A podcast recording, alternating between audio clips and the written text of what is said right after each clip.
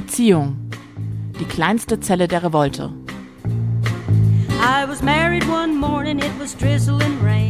Staffel 3 der Podcast-Reihe Die Revolte beginnt auf Gut Holmecke.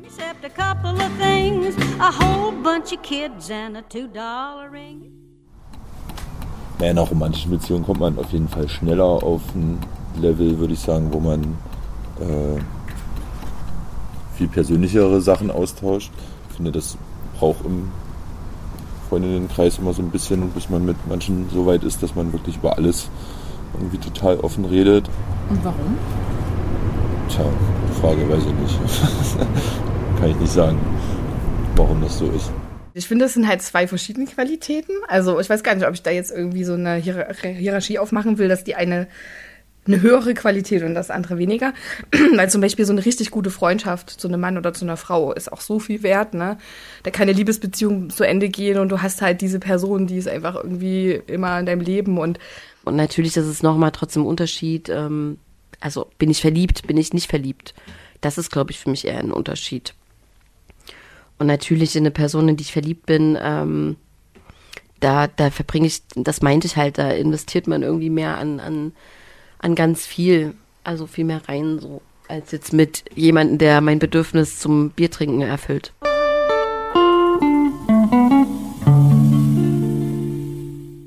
Und damit hallo zur dritten Staffel unserer fantastischen Podcast-Reihe Die Revolte beginnt auf Gut Holmecke zum Thema Beziehungen, mit der wir dann wohl den internationalen Durchbruch schaffen werden äh, und ganz nebenbei natürlich auch noch die stickige alte Gesellschaft in eine emanzipierte verwandeln.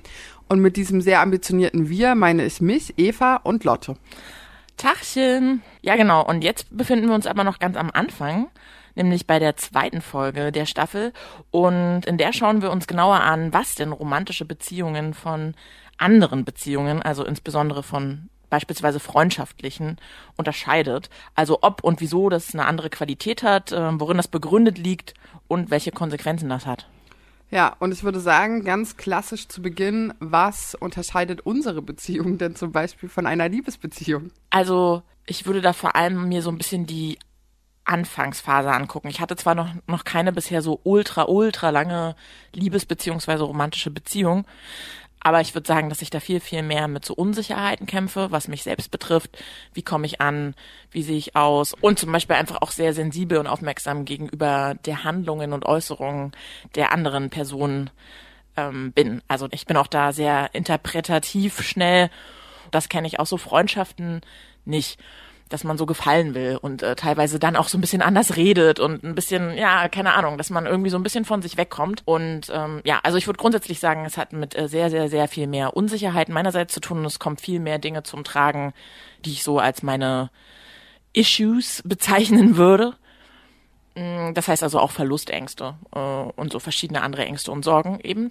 Ansonsten auf jeden Fall auch eine körperliche Ebene. Ich habe bis jetzt auch noch nicht so die Erfahrung gemacht, ähm, aus einer Freundschaft heraus mit jemandem körperlich zu sein, kann es mir grundsätzlich aber schon vorstellen, dass sowas irgendwie auch passiert mhm. und auch gut sein kann, aber habe ich einfach noch nicht so die Erfahrung gemacht. Grundsätzlich ist es auf jeden Fall oft so, dass wenn ich nicht in so einer romantischen Beziehung war, das schon auch oft richtig, richtig gut fand, auch wenn da immer der latente Wunsch danach war, aber ich habe mich trotzdem immer so ein bisschen mehr bei mir gefühlt mhm. und ich finde, das legt sich dann aber im Laufe der Zeit oder wird besser, sollte auf jeden Fall besser ja. werden. Und deswegen würde ich sagen, dass es ab einem bestimmten Zeitpunkt dann doch auch wieder sehr ähnlich ist. Und wie ist es bei dir? Also, wo siehst du da Gemeinsamkeiten und Unterschiede? Ich würde sagen, es ist äh, sehr, sehr, sehr ähnlich zu dem, was du gerade gesagt hast. Also ich habe auch, was du gerade meintest mit ähm, diesem körperlichen, ich würde sagen, bei mir äußert sich das ganz klar darin, dass ich in jemanden verliebt oder verknallt bin oder so, dass ich so ein Bedürfnis habe, mhm. die Person anzufassen. Das habe ich manchmal auch bei FreundInnen, aber irgendwie nochmal auf eine andere Art. Ähm, und ich muss auch sagen, dass auch das, was du gesagt hast mit diesem, ähm, man, also die ganzen Issues kommen hoch, das ist bei mir schon auch sehr doll so. Vor allem auch in der Anfangszeit, ähm, dass gerade wenn sich irgendwie also körperlich das mit Zuneigung paart, dann, also genau, dann drehe ich halt so ein bisschen durch. und äh, also ich merke so richtig, dass ich dann das Gefühl bekomme, irgendwie kämpfen zu müssen oder so um äh, gesehen mhm. werden oder Anerkennung oder irgendwas oder um so eine symbolhafte Zuneigung kämpfen zu müssen. Also dass ich ganz explizit wissen muss, die Person mag mich auch mhm. und ansonsten in so eine ganz tiefe Unsicherheit falle und aber mhm. ich werde so aggressiv aus dieser Unsicherheit heraus. Also äh, irgendwann merke ich dann so, fuck, du hast eigentlich nur Angst, dass äh, die Person dich nicht mag und vorher bin ich aber wütend und denke mir so, ich will das alles überhaupt nicht mehr. Ja, also genau, ich würde auch sagen, es ist halt so eine krasse Projektionsfläche der eigenen Unsicherheit. Ja, aber auch insgesamt würde ich sagen, es verändert sich im Laufe der Zeit so krass, wie man da ist und was das für einen bedeutet. Mhm.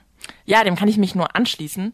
Und da wir jetzt äh, auf jeden Fall schon einiges erzählt haben, würde ich sagen, hören wir mal direkt rein, was unsere InterviewpartnerInnen dazu gesagt haben. Wo, was, was würdest du erstmal grundlegend sagen, ist der Unterschied zwischen einer romantischen Beziehung und deinen Freundinnenschaften?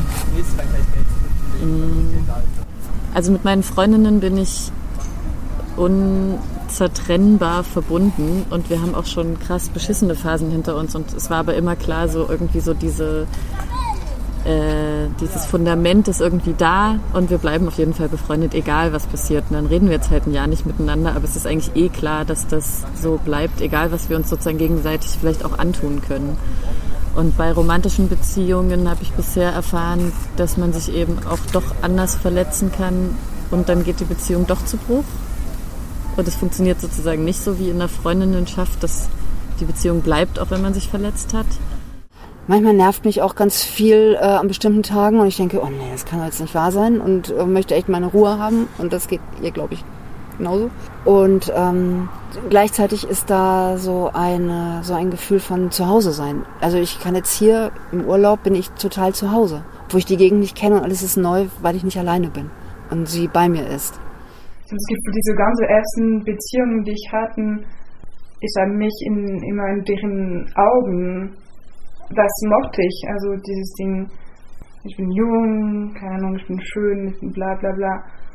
Und aber nicht so richtig, dass etwas so bleibt, weil wir waren zum Beispiel also nie befreundet und dann es gab, als es keinen Sex mehr gab, dann es gab auch nichts weiter und das fand ich ja wieder erschreckend. Auf jeden Fall Sexualität für mich. Ähm, ich glaube, das ist der Hauptunterschied. Ich kann für mich schon sagen, dass ich bei Freundschaften sozusagen ähm, insgesamt vielleicht auch nicht so große Erwartungen hege, wie vielleicht innerhalb einer Beziehung. Also, dass ich da doch irgendwie das Gefühl habe, dass derjenige noch anders äh, sein muss oder dass die Beziehung eben noch enger sein muss. Aber vielleicht ist es auch einfach gar nicht so schlau. Ja, ja. ebenso viele. In einer freundschaftlichen Beziehung kann man noch mal drei Wochen lang sich nicht schreiben genau. und nichts voneinander hören. Ja, das ist halt genau. normal. Er ist halt, macht sein Ding so und, und dann ist man trotzdem wieder zu Bier trinken genau. und dann ist man zusammen. Das ist jetzt, sag ich in meiner Liebesbeziehung schon, ich so, boah, drei Wochen lang nichts gehört, was ist denn los? So, dann ist es schon eher, man mhm. hat so ein Gefühl von, das ist mehr so ein Abo, so, also da ist man irgendwie enger und hat einen engeren Austausch. So. Also ich finde, wenn man sich das so anhört, gibt es so zwei Erzählungen, oder? Also einmal so dieses Ding Freundschaft plus quasi, also dass man irgendwie so ein Fundament aus Freundschaft hat und dann kommt irgendwie noch irgendwas, also so eine Art neue Facette, sei es jetzt mal einfach Sexualität oder Körperlichkeit oder was auch immer. Mhm. Und dann gibt's äh, die Ansicht und die ist schon ausgeprägter, ähm, dass Liebe nochmal was ganz anderes als Freundschaft ist, was auf einer anderen emotionalen Ebene funktioniert und eine andere Intensität und Verbundenheit hat. Und auch, dass so ein sich verlieben auch ohne eine gemeinsame freundschaftliche Basis passieren kann. Wobei, äh, und das ist ein sehr, sehr wichtiger Punkt, alle InterviewpartnerInnen, die das so kannten, auch meinten, dass diese Beziehungen nicht auf Dauer funktioniert haben. Und ähm, muss auch gestehen, dass die Beziehungen, die ich die letzten Jahre geführt habe, also sich viel um mich gedreht haben und ich dann immer spätestens, wenn eine Beziehung mit dem Mann auseinandergegangen ist, ich festgestellt habe, oha, was kenne ich denn eigentlich von der Person oder inwieweit habe ich mich da eigentlich äh, wirklich, wirklich, wirklich drauf eingelassen. Ne? Und ähm, also eingelassen im Sinne von, inwieweit habe ich mich mit der anderen Person beschäftigt. Und ähm, das ist halt auch so ein, für mich ein ganz großes Thema, ähm, was ich mich im Nachhinein wirklich ganz oft fragen musste. War ich in die Männer tatsächlich so verliebt, verliebt, verliebt? Also so von wegen, oh, sind die toll und äh, krass. Also natürlich war es das irgendwie am Anfang, aber ich glaube, in was ich mich viel mehr verliebt habe, war das, was sie äh, von mir gespiegelt haben, also in mein eigenes Spiegelbild. Ja. Ne, es waren Männer, die mich ganz toll fanden. So, und äh, das gefällt mir natürlich auch. eher habe ich das Gefühl, durch dieses Liebes- und Sexbeziehung, dann war ich, dann war es okay, dass wir sonst nicht so viel teilen. Mhm. Und das fand ich mittlerweile so erschreckend. Ja, ich denke, wenn äh, sozusagen Liebe bei manchen oder man das so mit dem Sexuellen eben vordergründig sieht, dass das auf die Dauer nicht trägt, sondern dass eben schon zu dem Liebe und hin, zueinander hingezogen sein und auch das Sexuelle, aber eben die Freundschaft dazu ganz wichtig ist. Das andere, denke ich, reicht nicht fürs Leben. Ja, denke ich auch, weil das dann sicherlich an irgendeiner Stelle eh ein bisschen nicht mehr das Neue ist und dann will man halt wieder was anderes, wenn man an der Stelle nicht, an einer anderen Stelle auch noch einen Draht aufbauen kann. Naja, und was ich jetzt auch sehr interessant finde, so richtig klar unterscheiden konnte es niemand. Also bei allen war es so, sie meinten, es gibt schon einen Unterschied zwischen Freundschaft und Liebe, aber wenn sie versucht haben, die Trennlinie dazwischen irgendwie so ganz exakt zu formulieren, dann sind ihnen mhm. immer auch Gegenbeispiele eingefallen.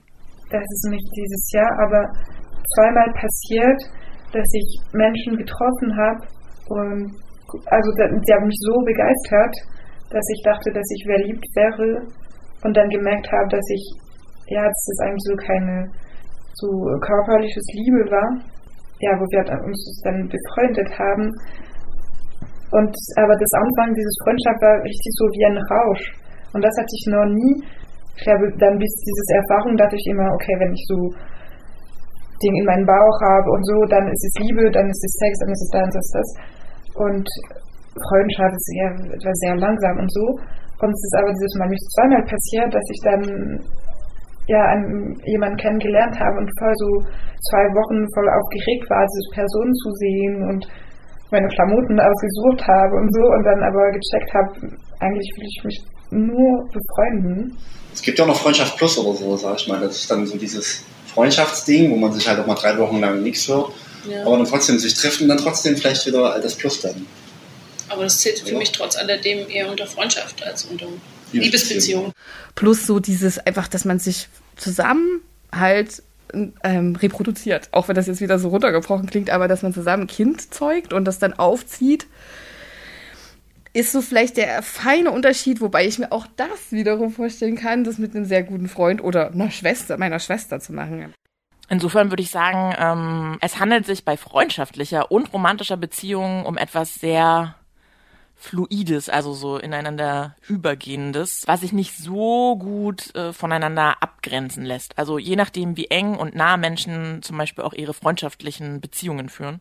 Ja, wobei wir uns heute nur die freundschaftlichen und romantischen Beziehungen anschauen, weil die einigermaßen halbwegs frei gewählt sind. Mhm. Und was mir persönlich bei diesen sehr engen, frei gewählten Beziehungen wichtig ist, also ich glaube, die sind auch so wichtig für den Menschen, weil sie nicht nach einem Leistungsverhältnis oder insgesamt nach so kapitalistischer Logik funktionieren, sondern auf möglichst freier Zuneigung passieren. Also auf jeden Fall im besten Falle. Mhm. Und ähm, wenn mir eine Person diese Zuneigung zurückgibt und wenn ich Vertrauen in die Beziehung habe, dann schafft es so eine Art Zufluchtsort aus so einer durchfunktionalisierten, durchrationalisierten, kapitalistischen auf Konkurrenz und Vergleich ausgelegten kapitalistischen Welt, ähm, wo eben alles auch auswechselbar ist. Und ich glaube, das macht auch einen großen Teil unserer Sicherheitsbedürfnisse in diesen Beziehungen aus. Also einfach nochmal so safe für sich zu haben, okay, hier werde ich nicht ausgetauscht, hier ist irgendwie ein sicherer Rückzugsort,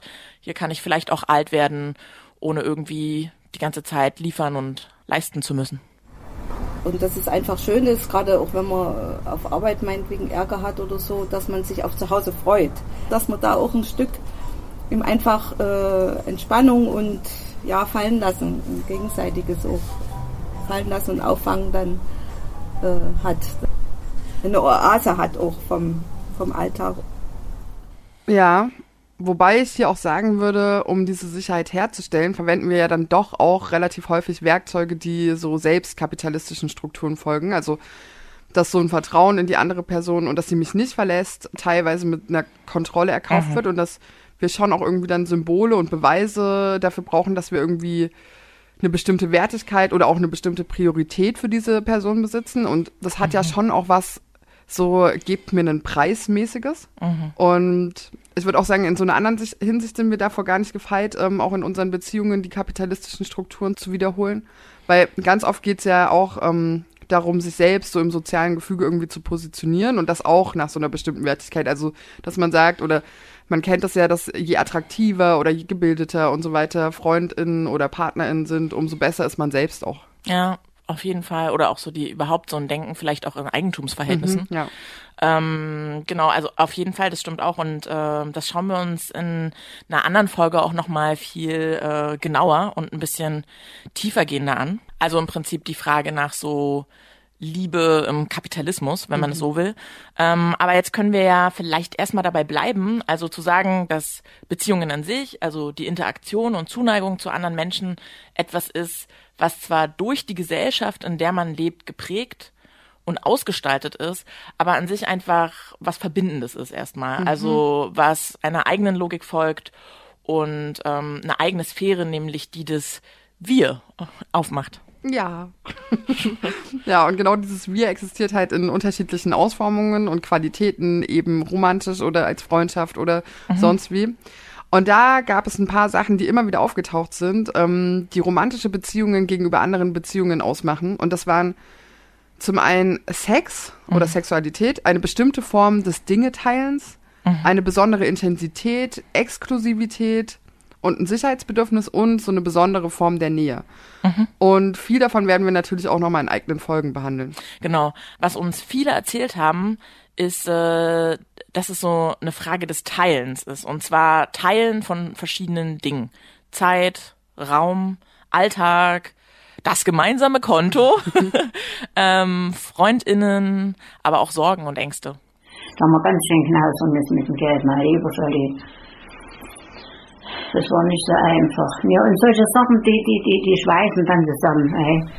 Der hat sein Konto, sie hat ihr Konto, ich kauf das, du kaufst das. Das Auto ist sein Hobby, das andere ihrs. Und wenn das von Anfang an da nicht ein bisschen zusammengeht, denke ich schon, ist das schon ein Zeichen, dass das nicht so auf Tiefhaftigkeit und Dauerhaftigkeit ist. Und so ist es dann bei denen auch gekommen, dass es gar nicht so ewig ging. Dann ging das eben auch auseinander. Und nee, bei uns war es dann zumindest, also mit der Hochzeit waren wir sozusagen eins. Und so was Wichtiges miteinander zu teilen, schweißt natürlich auch krass zusammen. So, ne? Mhm. Ich glaube, das ist schon ein wichtiger Punkt. Ja, und das ist vor allem ein Punkt, von dem ich am Anfang dachte, oh Gott, das ist das, was uns vielleicht irgendwann das Genick bricht, dass wir mhm. zusammen leben, ein Paar sind, in mehreren Bands gemeinsam zusammen spielen.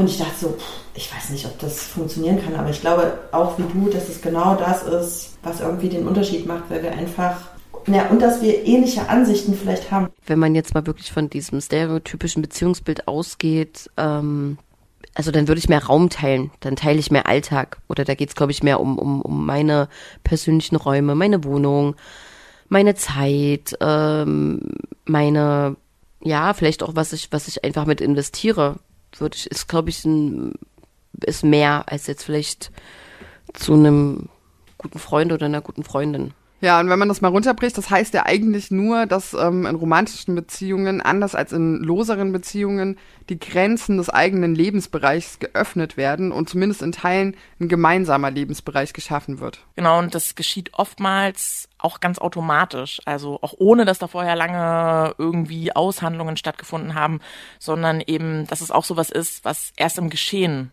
miteinander ausgefochten wird. Und dieser Umstand, dass man so viel teilt, kann aber eben auch dazu führen, dass andere Beziehungen vielleicht dann weniger Aufmerksamkeit bekommen. Ja, das stimmt. Ja, das kann man, glaube ich, so sagen. Die zentrale Beziehung hat dazu geführt, dass die anderen Beziehungen für mich nicht mehr die große Rolle spielen. Aber es gibt sie noch. Ja, also das kenne ich auf jeden Fall auch von mir. Ähm, gar nicht nur aus so einer Verliebtheitsphase, sondern auch äh, manchmal, wenn man einfach gerade eine neue Person mhm.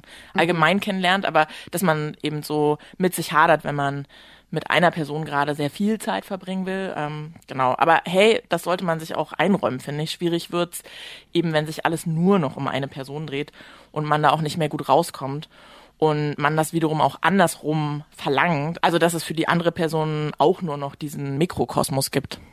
Ja, ich glaube auch, da schwingt ja vor allem eigentlich noch was anderes mit, wovon viele berichtet haben und das ist so diese Art von Exklusivitätsanspruch. Mhm. Und ähm, ja, ich glaube, Das war mir vorher gar nicht so klar, aber das ist schon ein sehr zentrales Ding. Also die Beziehung erhält eben dadurch so einen besonderen und einzigartigen Status, weil darin Dinge geteilt werden, die man mit anderen einfach nicht teilt. Mhm.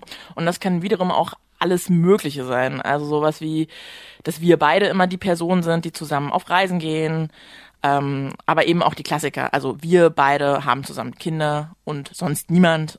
Und äh, natürlich das Paradebeispiel schlechthin, ähm, die exklusive Sexualität. Ja, und Sexualität als ein Bedürfnis, was, wovon jetzt wahrscheinlich sehr viele Menschen sagen, dass es ein Grundbedürfnis von ihnen ist, die irgendwie exklusiv zu gestalten, bindet natürlich schon nochmal in besonderer Weise an PartnerInnen. Mhm. Und äh, das ist auch was, was für sehr, sehr viele Menschen einfach den zentralen Unterschied zwischen Freundinnenschaft und Liebe macht. Ähm, ich glaube, es würde nicht funktionieren, wenn wir gar keinen Sex hätten. So, ne? Ja. Ähm, ich, ich bin da auf der einen Seite voll bei dir, wie du das gerade gesagt hast, dass so, ein, so eine zwischenmenschliche Erfahrung ja teilweise viel krasser sein kann, ohne dass sie irgendwie körperlich werden muss. Aber das heißt für mich nicht, dass ich dann irgendwie meinen Partner weniger liebe oder dass die Beziehung deswegen in Frage steht. Und ich glaube, bei der körperlichen, also wenn man diese Angst vor Sex mit anderen Leuten, glaube ich, auch an dem Wissen um Oxytocin. Und wenn du sozusagen so, also Oxytocin ist ja das Bindungshormon schlechthin und das wird ja bei vielen Prozessen ausgeschüttet, aber eben irgendwie auch bei so körperlicher Nähe, Kuscheln und vor allem auch bei Orgasmen. Und wenn man das sozusagen so mit einer anderen Person intensiviert, ist das, glaube ich, ähm, fühlt sich das so gefährlich an. Dann bindet man sich sozusagen auf so einer hormonellen Ebene und gegen Hormone kann man irgendwie nichts tun. Die sind so mächtig. Mhm. Ja. Kenne ich total. Also ähm, ich würde sagen, ich kann schon mit Leuten schlafen, ohne mich zu verlieben.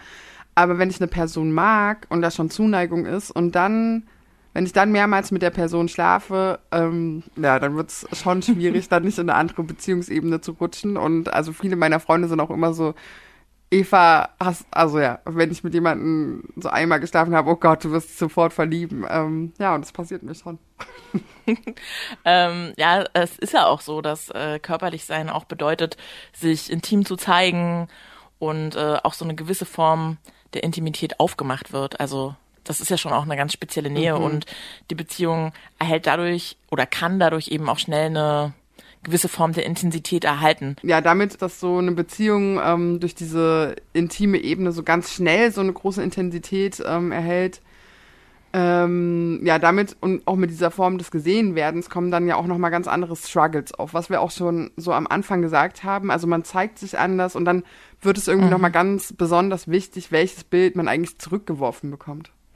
Ja, und das führt zu krassen Auseinandersetzungen, also in denen viel von eigenen Kämpfen, gerade mit Dingen so aus der Kindheit oder anderen Überbleibseln aus anderen sehr nahen Beziehungen und so, ja, einfach so Selbstwert-Issues und so weiter hochkommen. Ich finde, das merkt man auch richtig teilweise bei so Gefühlen, die dann aufkommen, wie krass das an die eigene mhm. Substanz mhm. geht. Also, wo man echt so denkt, fuck, äh, ja was geht da ab, was, ja. was ist mit mir los und wo kommt es jetzt her? Also voll krass. Ja, ich glaube, ich bin einfach mit so einem riesen Rucksack in diese Beziehung gegangen, äh, als, also keine Ahnung, also ja, in meiner Biografie ist einfach auch viel Scheiß passiert, äh, also Trennungskind irgendwie, Vater nicht anwesend, äh, da gibt's Dinge mit äh, sexualisierter Gewalt in der Kindheit, äh, in der Familie, das äh, spielt natürlich auch eine Rolle. Dann, ähm, genau, Beziehungen, die ich geführt habe zu Männern, wo ich betrogen worden bin. Ich bin mit einem Monsterrucksack äh, in diese Beziehung. Genau, also ich bin ja eine Person, da war elterliche Liebe, habe ich, glaube ich, viel entbehrt. Und das ist auf jeden Fall was, ähm, das ist wie so ein Loch, was ich permanent versuche zu stopfen oder irgendwie was aufzufüllen. So, und äh, im Kontext dessen bin ich mir gar nicht so sicher, ne, was halt ob ich, ob ich in der Lage bin, eine stabile Beziehung zu führen. Also die, die ersten vier Jahre unserer Beziehung waren sehr geprägt äh, davon, wie ich früher Beziehungen geführt habe. Also viel mit, mit viel Konflikten, mit viel Misstrauen, mit viel Schreien, Streiten irgendwie.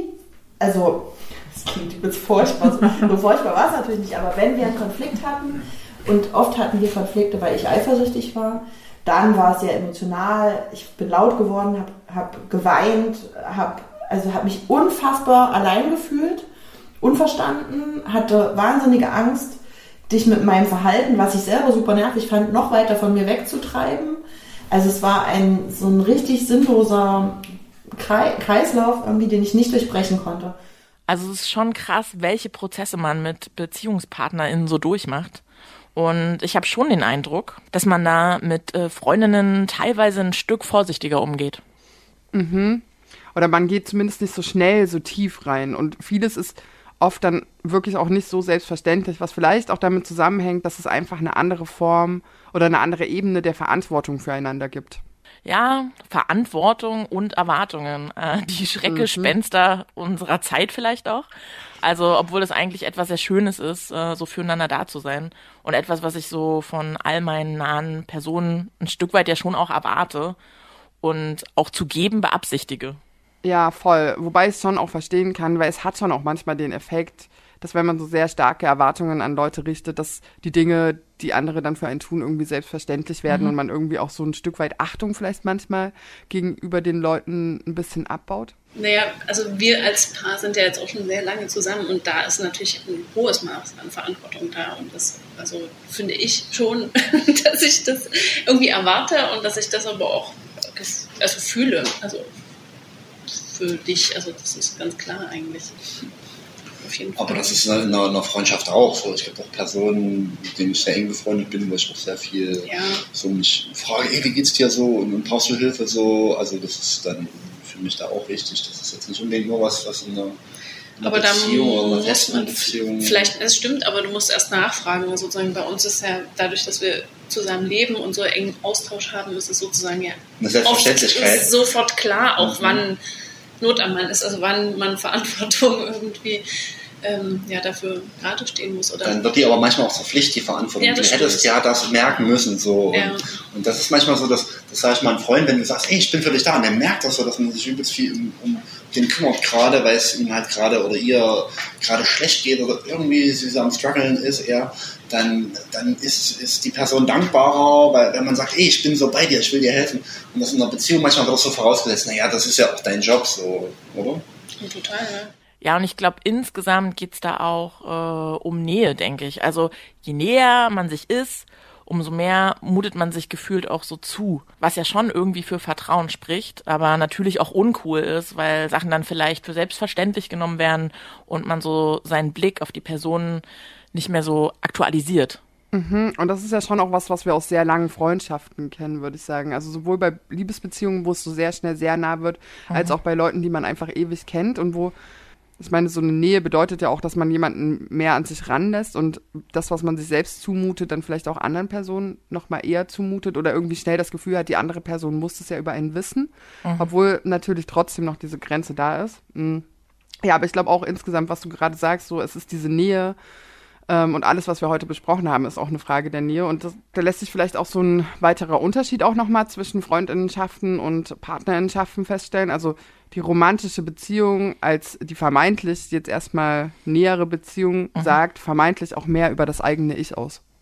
Ja, insofern ist die äußere Bewertung des Partners beziehungsweise der Partnerin irgendwie wichtiger, was auch wiederum oft zu mehr Kritik an der Partnerin oder am Partner führt und äh, zu mehr Aushandlungen und Kämpfen. Ja, auch das, ich kenne das bei Freundinnen, ist es mir teilweise wirklich wesentlich egaler, was Leute von ihnen halten, als jetzt bei meinen romantischen Beziehungen. Mhm. Und weil du das jetzt so aufgemacht hast, das ist eben auch das, was ähm, den Widerspruch zwischen Freundschaft und romantischer Beziehung wahrscheinlich auch ein Stück weit auflöst. Also alle Leute, die jetzt auch in den Interviews immer wieder so zurückgerudert sind und meinten, hm, das ist aber in meinen Freundschaften schon auch so, das waren alles Leute, die sehr enge und sehr nahe Freundinnenschaften führen. Und an der Stelle vielleicht auch nochmal ähm, festzuhalten wäre, dass das in der Tendenz doch auch oft Frauen sind. Also diese mhm äh, intensiven Freundinnenschaften Voll. führen und geführt haben. Und ja, beziehungsweise wo es einfach die Tendenz gibt, allgemein intensive Beziehungen zu führen, weil eben auch viel mehr über Gefühle beispielsweise gesprochen wird und darüber, wie es einem halt wirklich geht. Genau, aber nochmal zurück. Wir haben ja in der letzten Folge so Thesen eingeführt und fanden das auch ganz cool und haben dazu auch ähm, mhm. sehr positive Rückmeldungen erhalten. Daher ähm, ja, haben wir uns dafür entschieden, dass wir das jetzt jede Folge machen, also mit einer These enden oder vielleicht sogar mit mehreren Thesen. Also insofern jetzt die These zu dieser Folge. Wir streben danach, unsere Beziehungen mittels bestimmter Begriffe trennscharf zu beschreiben und zu kategorisieren, um Sicherheit zu erhalten, was wir erwarten dürfen. Aber diese Begriffe halten nicht mehr, was sie versprechen. Ich finde das schön, wenn das manchmal fluide ist. Wenn manchmal ist es ja so, vielleicht kennst du das auch, dass man so eine ähm, Liebesbeziehung hat und dann wird es zu einer freundschaftlichen Beziehung. So. Oder andersrum, dass aus einer freundschaftlichen Beziehung plötzlich eine Liebesbeziehung ist und die Leute dann Angst haben, oh mein Gott, jetzt, jetzt ist das, jetzt sind wir gar nicht mehr so als Freunde zusammen, wir haben das jetzt kaputt gemacht. Das finde ich irgendwie auch schade, dass man da so, so Scheuklappen aufhat. Warum geht das nicht so, kann das nicht ineinander übergehen? So, das ist eigentlich auch vielleicht ganz interessant. Weil ich finde auch diese Wörter, also das, diese so, es gibt so Freundschaften, es gibt Liebe. Ich finde es so krass, dass wir nur zwei Wörter dafür haben. Ja, ich kenne das auch, also von mir selbst zum Beispiel. Ich habe gerade was mit ähm, einer Person und ich struggle schon auch damit, allen anderen immer erklären zu müssen, was das jetzt eigentlich ist. Ähm, mhm. Genauso wie ich auch mit ihm die ganze Zeit so ein bisschen am Ausfechten war, was jetzt eigentlich okay an Erwartungen ist und was nicht. Einfach, weil wir keinen Begriff dafür haben, was wir eigentlich sind. Und dann wird es schon irgendwie noch mal schwieriger, weil es nicht so, ja, weil halt einfach dieses Konzept noch gar nicht so da ist. Mhm spannend an der Stelle auch irgendwie, welche Rolle so das soziale Umfeld dabei einnimmt. Mhm. Also weil oft, also klar macht man das auch für sich selber, um was kann ich erwarten und was kann ich nicht erwarten. Also es ist ganz wichtig. Aber häufig finde ich schon auch, dass dieser Drang danach, sich so ein Label aufzudrücken, doch auch durch das Umfeld nochmal ja. so ein bisschen verschärft wird, ja. finde ich. Dadurch, dass, weiß ich nicht, Suggestivfragen gestellt werden wie, ist es denn jetzt okay für dich, dass der jetzt einfach da nicht ist oder dass er jetzt, weiß ich nicht, da ja. Kein Geschenk hat. Sorry. Kleiner Spaß. Ähm, ja, aber ich glaube auch, eigentlich brauchen wir andere Begriffe und neue Konzepte, die viel weiter sind. Denn viel von dem Struggle, den wir so mit unseren Beziehungen haben, liegt auch einfach stark an den Bildern, mit denen wir aufgewachsen sind. Also wo ganz klar festgeschrieben ist, was ist nur eine Freundschaft und was ist eine romantische Liebe. Und wie hat die auszusehen, ne? Da sind zwei, äh, zwei Seiten in mir. Da gibt es einmal die kognitive, aufgeklärte, rationale, wohlwissende Seite. Romantische Liebe, Konstrukt des 19. Jahrhunderts, bürgerliche Ehe, ne, all das, was dazugehört. Bäh. freies, äh, freies Denken, freies Leben, freies Wesen, ne, so im Kontrast dazu. Und dann gibt es aber das, was genauso geprägt ist von dieser in Medien, keine Ahnung, in der Welt um mich herum schon als Kind so gezeigten Vorstellung, es gibt diesen einen Menschen, der für dich da ist. Und ja, das habe ich als Kind mir schon immer erhofft und erträumt, genau. Mhm. Und das Verrückte ist ja auch, dass ich das Gefühl bei dir hatte, so, also ich habe ja vorher auch andere Beziehungen gehabt und war ja auch verliebt so und habe Menschen geliebt, irgendwie, ne, in romantischen Beziehungen.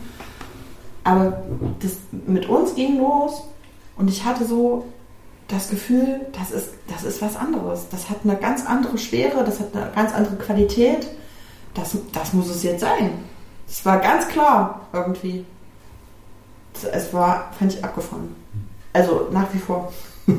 Mhm. Also ich wollte das und habe das dann sozusagen auf dich und auf die Beziehung projiziert. Auch. Also völlig wertfrei, jetzt gar nicht positiv oder negativ. Mhm. Ich weiß gar nicht, ob ich das gesucht habe in meinem Leben oder also ich glaube nicht, dass es so meine Vorstellung war, dass ich unbedingt mein Leben mit einer Person teilen muss, will oder dass das das Ideal ist so. Und es war ja auch lange nicht so. Ne? Ich habe ja auch also ich habe nicht so viele lange Beziehungen in meinem Leben geführt eigentlich. Ähm, umso überraschter war ich eigentlich, dass es so, also dass ich so ein Mensch auch bin und dass es für mich irgendwie cool ist so. Und dass ähm, so dieses, was wird gesellschaftlich reingelesen, ist ein Riesenunterschied. Also die wahre Liebe, der eine Mensch, mit dem man dann dauerhaft glücklich ist und so. Das wird ja in Freundinnenschaften zum Beispiel nicht rein interpretiert. Ich glaube, dass in unseren Breiten zu dieser Zeit alle Menschen auf eine Weise davon geprägt sind. Ja, und dann kommt die Wirklichkeit und äh, dieses Bild, mit dem wir aufgewachsen sind und die Realität, gerade die sich sehr stetig verändernde Realität und auch die Gesellschaft, die passen plötzlich gar nicht mehr so genau zusammen und es tauchen Widersprüche auf und die Dinge fühlen sich auch einfach ganz anders an. Mhm, aber das heißt ja nicht, dass es äh, weiterhin so sein muss. Dann es gibt diese Konzepte, aber wenn wir auch versuchen, vielleicht nicht dadurch diese, durch diese Konzepte zu denken und vielmehr um was sich gut anfühlt und vielleicht habe ich Lust mit so einer Freundin so gerade nah körperlich zu sein und sie zu küssen und dann diese Person, also das, ich glaube, das würde auch, also das ist einfach so gut, wenn dann ist es einfach so, vielleicht dann weniger diese Schwere. Und alle unsere Interviewten haben uns davon erzählt, in welchen Prozessen sie sich da zum Teil auch befinden und wie sich Kategorien beginnen aufzulösen. Andere wiederum, dass sie sehr gut mit geregelten Strukturen klarkommen. Und genau darum soll es auch in der nächsten Folge gehen. Also so Prozesse innerhalb von Beziehungen, Prozesse mit uns selbst, Prozesse miteinander. Mhm. Was sind äh, Momente oder auch Themen, die Prozesse auslösen? Beispielsweise eben Beziehungsbrüche. Genau, Pausen, aber auch ähm, irgendwie Sachen, die neu reinkommen wie Kinder oder neue PartnerInnen. genau, dass man sich von einem Beziehungskonstrukt in ein anderes wagt oder es versucht und dann aber auch wieder zurückgeht. Genau. Also kurz und knapp, es soll um Prozesse innerhalb von Beziehungen gehen.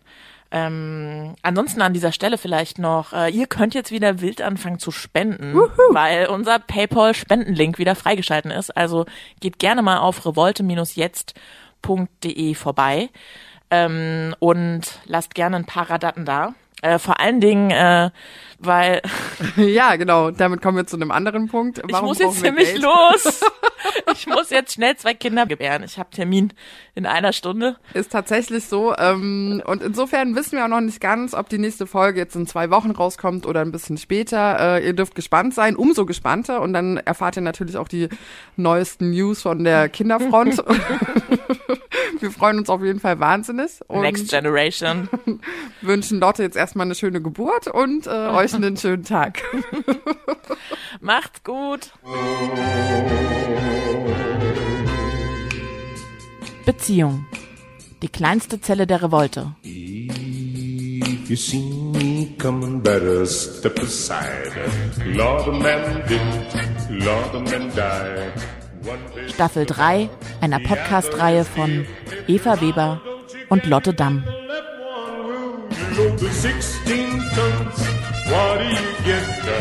Another day older and deeper in debt. can Peter, Don't you gonna me, cause I can go higher.